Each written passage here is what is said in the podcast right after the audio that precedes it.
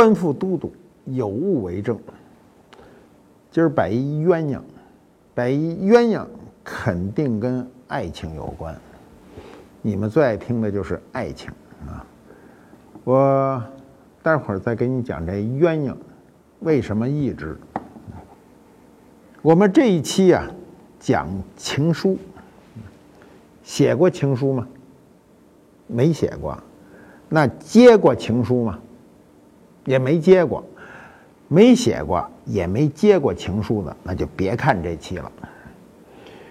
其实现在真的没人写情书，情有可原啊！你看我这儿有一本《世界名人情书》，一会儿给你们念两段啊。现在呢都是短信、微信啊，不能太长啊，所以就没有人写情书。你还真的写在纸上吗？把它寄出去？风险无限，一会儿告诉你有什么风险。因为现代通信的出现啊，尤其我们的短信和微信出现以后呢，我们的情书就没了啊。基本上现在没有人用笔在纸上写情书了，如果写也是用微信。这微信呢？他不能写长啊，他就是你一句我一句，你一句我一句，这么着啊，实际上是一种交流，是一种情感交流，不是单方面的写情书。这情书一定是一个人在自己内心的情感无处诉说的时候，发泄于纸上，最终邮寄出去，这才是一个完整的情书。情书说起来是一门学问啊，这学问大，你得会写。你怎么写呢？我告诉你怎么写啊，就是买一本情书大全，这儿有啊，《世界名人情书大全集》，嗯，抄一段就完了呗，啊，你知道怎么写吗？啊，我告诉你怎么写啊，第一句一定这样写：“亲爱的。”啊，如果不够呢，再写“我最亲爱的”。您慢点飞啊，写不了慢点飞啊。现在不是说带你什么飞嘛，就叫慢点飞啊。你写不了情书呢，就写情诗啊，就就去抄嘛啊，去抄啊。抄的时候我告诉你啊，抄的时候的诀窍啊，就是你先问问，你写情书那对象买没买这本书？要是买了，你就别从这本书上抄，防止他能看见啊。这本书上的情书啊，我翻了翻啊，我没都读，读不完，太多了，大致你用不上。这这都是老画，跟现在的画啊，这个不衔接。过去古人是没有机会写情书的，为什么没有写情书呢？是因为邮寄不发达。我们今天首先得有邮政啊，你写完情书，过去我们写完情书贴上邮票，直接往信筒里搁，第二天、第三天他就收到了。那古代不行啊。古代把一封信寄出去是天大的事儿啊，啊，就不写情书，那就写什么呢？写情诗，对吧？写情诗，我读过一些啊。我们说的情诗不是现代人写的，现代人的情诗都没有力量，是古代人写的。谁写的呢？杜甫啊，天宝十五年啊，公元七百五十六年，嗯，这个安禄山呢，由洛阳攻入了潼关。这五月份呢，杜甫啊，就移家至啊潼关以北的白水，就是今天的这个白水县，陕西白水县，到他的舅父那个地方就住下了。六月份呢，长安就沦陷啊，就沦陷了，唐玄宗就溜了啊，直接往四川就跑了，然后叛军就进入了白水县，杜甫呢就携家逃往了福州。啊，福州这个字儿呢，非常难认，一个路啊，梅花鹿的鹿加一耳刀啊。我过去一直认为这字儿念福，念福州啊，就是今天的富县啊，因这个因按着因改的县名。那么七月份呢，唐肃宗呢在灵武，就是今天的宁夏啊，灵武县不是有一种瓷器是灵武窑嘛，在那儿就即位了。杜甫呢，获悉呢，就从这个福州呢只身奔向了灵武，不料途中呢就被这个叛军呢就给俘虏了，押回了长安。所以八月份啊，你像这一共才几个月，才仨月，经历了这么多事儿。杜甫呢就被禁在长安，看着这月亮，八月份啊，这农历八月，八月是中秋啊，就思家而作了这样一首诗。这诗就是一首情诗。今夜福州月，闺中只独宽。遥怜小儿女，未解忆长安。香雾云鬟湿，清辉玉臂寒。何时已虚晃，双照泪痕干。这诗写的呀，就是情真意切。杜甫呢，他就说他当时在这个长安，他就说今夜我们家里啊，福州啊，这个我的太太自己独自看这月亮，说我这么远遥怜啊，可怜我的儿女啊，太小啊，还不懂得想他爸爸，这写的多么感人啊！下面这个就是描述的话语了：香雾云鬟湿。清辉玉臂寒，这写的就是一个对仗严谨的一个一个想象中的他的夫人的状态。清辉玉臂寒啊，什么意思？清辉是指月亮光，玉臂是指他夫人的白白的臂膀，但是是冰冷的，没有人去给他温暖。下面最后这一句呢，他就是一个幻想，他就说：那我们何时能一块儿倚着这个这个帐子呢？双照泪痕干，是双照是指我和我太太两个人泪痕都哭干了，所以这种情诗在当时就起了情书的作用。尽管啊，这个情诗当时他的夫人看不见，他最终能看见，而且流传千古到今天，对吧？你比如说，再有唐代诗人元稹啊，当时写的这个诗啊。写的他太太去世以后啊，他悲痛欲绝，所以遣写了《遣悲怀三首》，其中有一句非常有名：“唯将终夜长开眼，报答平生未展眉。”就说：“哎呀，我很愧对你啊，你这一生都不是很快乐。就是我将来如果有机会，如果我有机会，我一定要报答你平生这种啊，这个不快乐的这种感觉。”元稹跟他的太太的情感深，他当时下了决心不再续弦了。最后也没多久，后来又碰上一女的，然后又死灰复燃。人如死灰，还可以死灰复燃。那么最有名的爱情诗，我们都知道啊，李商隐的《锦瑟》。其实以李商隐的《锦瑟》也是一首无题诗啊。锦瑟无端五十弦，一弦一柱思华年。他最后两句是说呢，此情。可待成追忆，只是当时已惘然。这个感受非常的准确。我们有时候两个人在一起的时候呢，不太珍惜眼前的这个情感，天天在一起啊，是吧？有时候还经常冲突，经常的这个发生口角啊，吵架。但是当这个事情过去了啊，当两个人没有机会在一起的时候，忽然发现我当时很多是这个。那种口角是一种情感，只是当时并不明白而已。你看唐诗呢，他写这些情诗啊，情诗中呢都写的比较比较含蓄。我守候千年，只为一朝绽放于你万间。沧海桑田，初心不变。恒久之物，结有缘之人。十年生死两茫茫，我觉得这可以排第一。才下眉头，却上心头，这是很多人共有的感受。问世间情为何物？大白话，但是没有任何一句话能替代这句话。唐时只是当时已惘然，含蓄婉约；宋时又岂在朝朝暮暮，豁达热烈。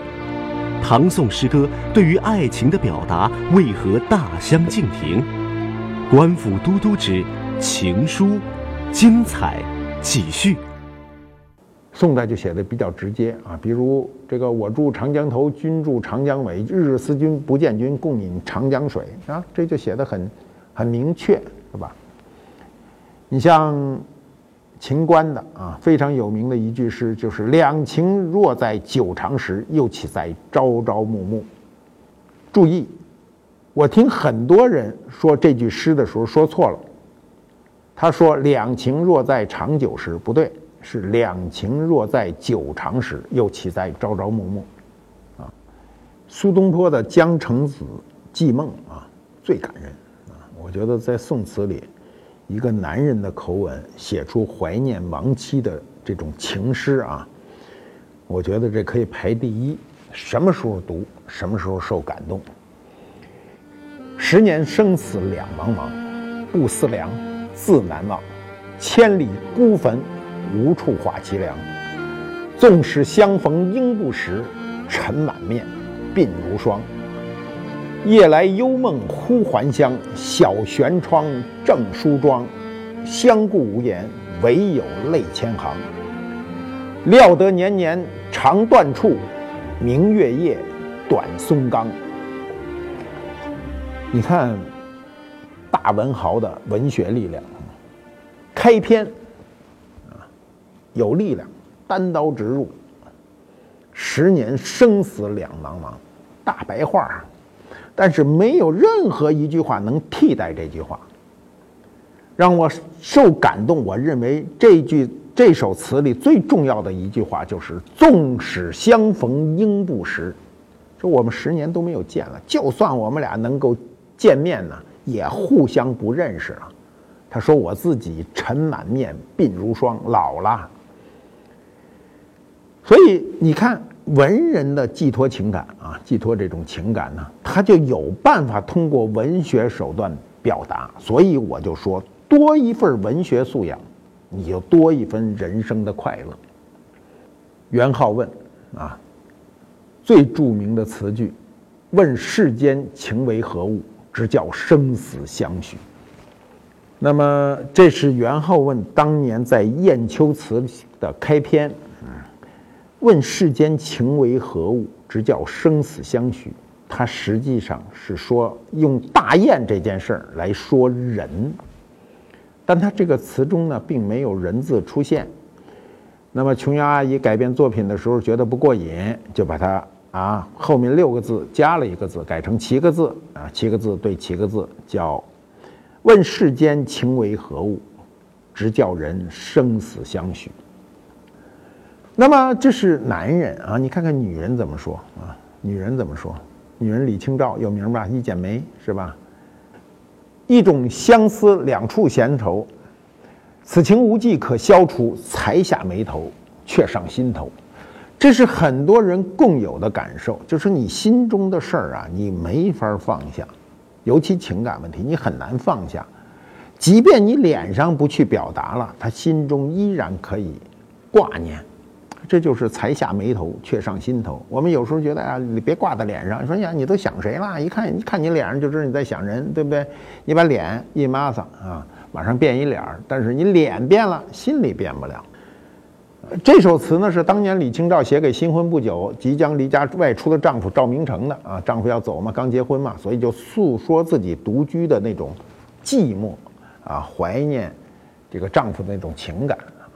民国时期的文人特别爱写情书，因为过去的人是包办婚姻，再加上过去妇女大部分都不识字，你写了情书她也读不了。可是到了民国就不一样，民国有很多妇女受教育啊，你得且写信呢，显示你的才华。民国的爱情内敛与奔放并存，鲁迅与许广平的书信如何影响了中国人的爱情？徐志摩对陆小曼的表白又成就了怎样的传奇？官复都督之情书，精彩继续。一个时代有一个时时代不同的情书，情书这东西啊，理论上讲啊是西方人传给我们的。我们现在看到的情书比较多的，像这里收录的，基本都是民国时期的。民国时期的文人特别爱写情书，为什么？因为过去的人是包办婚姻，对吧？清代以前，我们过去古代社会都是媒妁之言，是吧？人就是包办的，一介绍不先给盖头，你都不知道这人是谁。再加上过去妇女大部分都不识字，你写了情书他也读不了，所以在过去这个。清代以前，古代社会里情书是很少很少的，也就是这有文化的，像李清照这样的，还能写点情诗。可是到了民国就不一样，民国有很多妇女受教育啊，那么受了教育的妇女就显得哎呀高贵啊，再加上如果你长得漂漂亮，就肯定有人追求。那时候人追求不像现在，现在简单呐，约不约约啊就完了。啊，过去没这事儿，你得且写信呢，显示你的才华，对不对？那么这很多文人啊，就写了大量的这个情书，我翻了两篇给大家念念，很典型，很有意思啊。先念一篇名气最大的啊，鲁迅，鲁迅的情书啊，公开出版的，可以念。他跟许广平的爱情信，你们听听是这么写的啊。广平兄，今日收到来信，有些问题恐怕我答不出，姑且写下去看。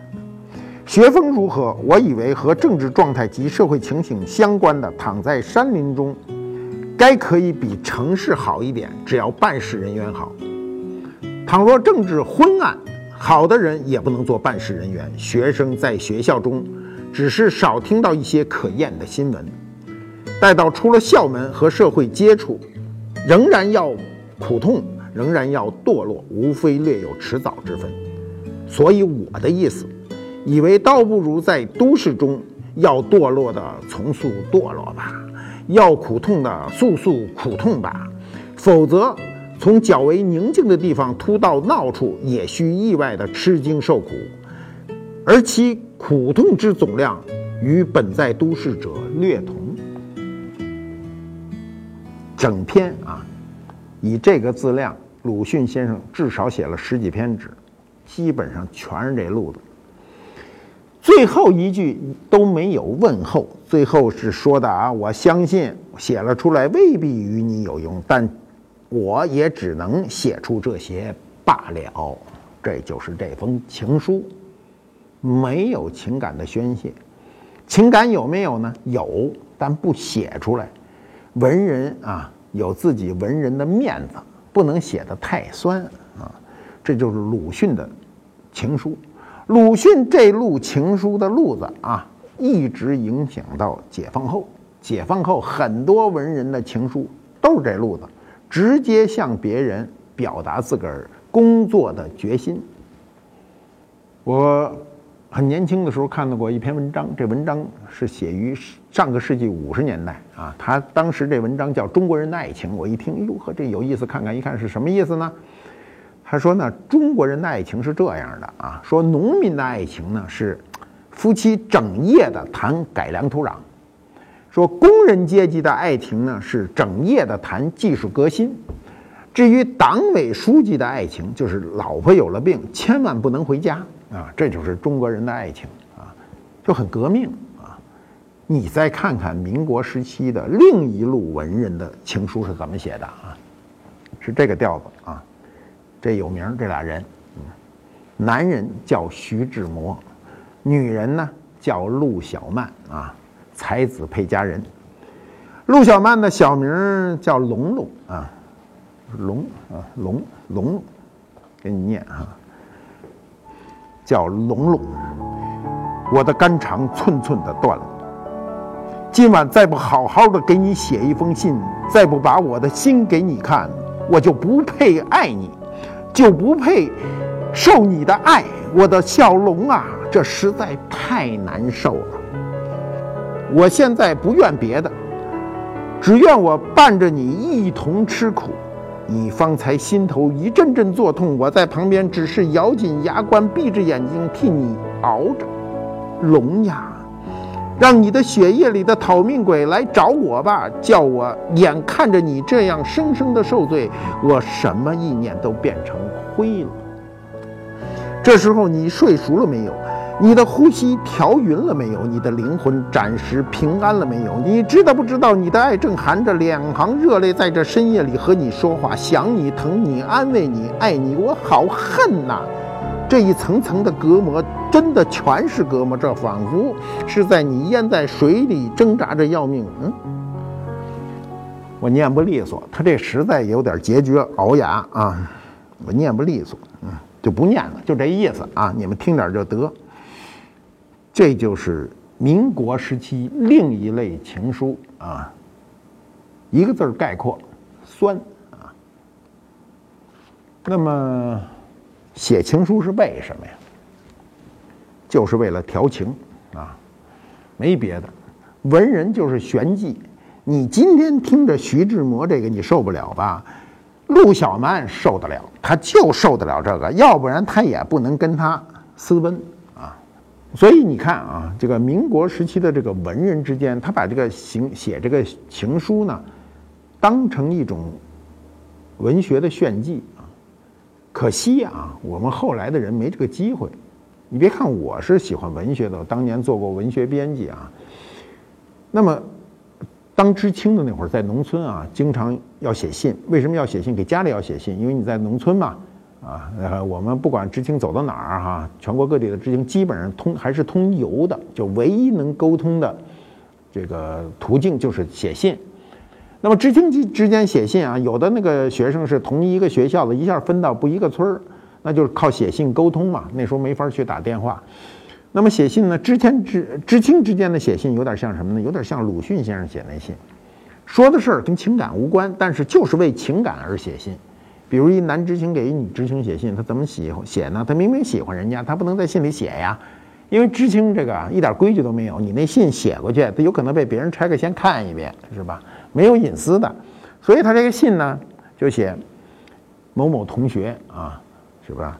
啊，你在那儿如何如何，我在这儿如何如何啊？然后就问说，这个我这个啊，猪都养得很肥了，你那个鸭子如何如何啊？他问的全是这事儿。那女知青回来也说：“我这个鸭子已经开始准备下蛋了，你那个猪怀孕没有啊？”这都问的全是跟自个儿无关的事儿。那时候知青最高兴的事儿就是，有时候一天收工回来啊，有人说：“哎呀，信来了！”一看就谁有信谁没信，因为我那时候在农村，我们那个村儿，这个知青算少的，还一百多人呢。一百多人每天总会有人能接到信，接到信呢就。有时候是家里来的信啊，有时候说你怎么样啊，要好好改造啊，要怎要要广告天地大有作为啊，都说的全是很正面的话。我今天还能看见我父亲当年给我这个写的信，我保留下来。有时候打开以后看，我父亲都是语重心长，写的非常正面的话，没有情感因素，整个信里没有情感因素，就是告诉你怎么样为人，怎么样做事。我守候千年。只为一朝绽放于你万间，沧海桑田，初心不变。恒久之物，结有缘之人。写情书和今天的这个通讯中有一个不同，男人和女人之间的恋爱啊，都比较直接。社会的改变让我们的情感呢发生了很多的变化。让人变得很功利。爱是复杂的，情书却是最简单的表达。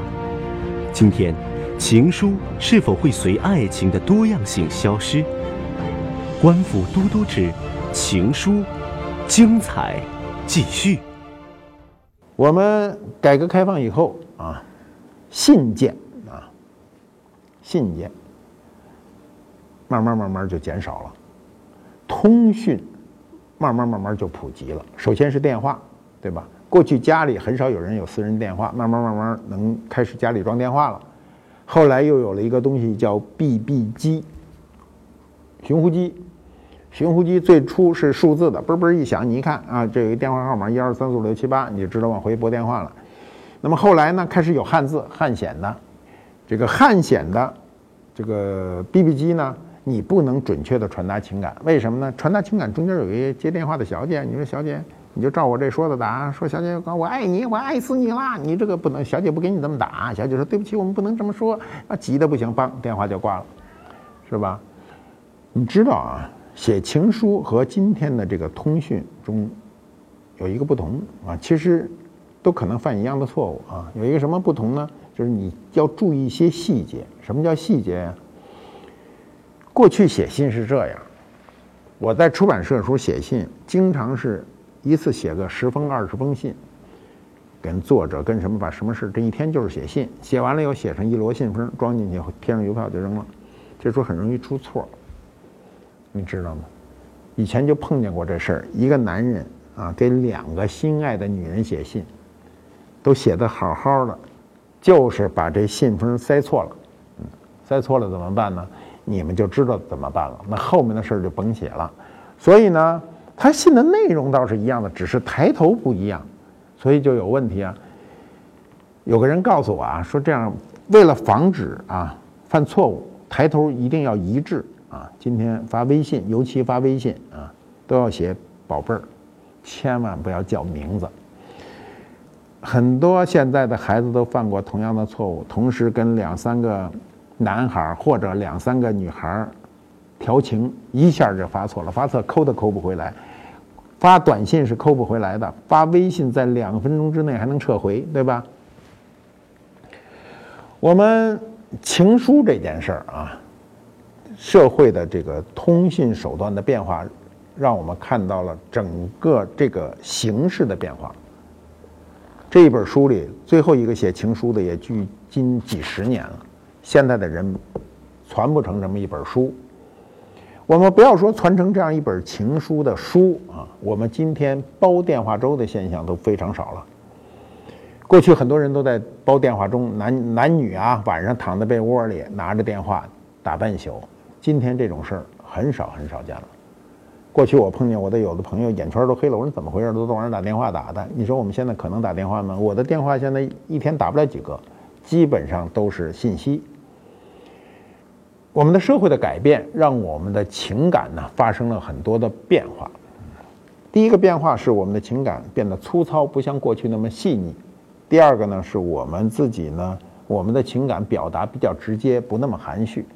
这个社会变化的太快，让人变得很功利，情感就变得比较单一、比较简单。男人和女人之间的恋爱啊，已经没有过去这么多的文学色彩了，都比较直接，对吧？我前两天看见一则消息，我看着都觉得很奇怪啊。一个十七岁的男孩和女孩啊，高中生。两个人在楼底上，那女孩说：“我我决定不跟你谈恋爱了。”这男的直接就把这女的从楼上推下去了，然后这男的跟着就跳下去殉情了啊！他们以为他这是爱情。去年啊，去年我岳父去世以后，选了一块墓地，他下葬以后呢，我就在那个墓地里溜达，离他那块墓碑不远的地方有一对青年男女，嗯，我看了看那个碑文呢。我觉得很很有感触。这个男孩子，呃，突然死亡，啊，那个女孩子呢，就在他死亡的当天自杀殉情。那女孩只有二十四岁，男孩大概是二十九岁。他以为这就是爱情，啊，非常自私，不想养育他的父母。如果啊，如果。如果这是五十年以后的事情，比如男孩七十九，女孩七十四，愿意为她的丈夫殉情，我认为这是一个轰轰烈烈的爱情。而在二十四岁这个年龄，他是不能判断什么是爱情的。他们两个人就这样，叫化为梁祝啊，上面写着墓碑上写着化为梁祝，就直接殉情了。他不知道未来的生活。假设他们两个人，啊。没有殉情，假设没有这样这场变故，也可能他们根本走不到婚姻的尽头。所以，爱情是一个非常复杂的事儿，通过情书表达只是其中一个章节。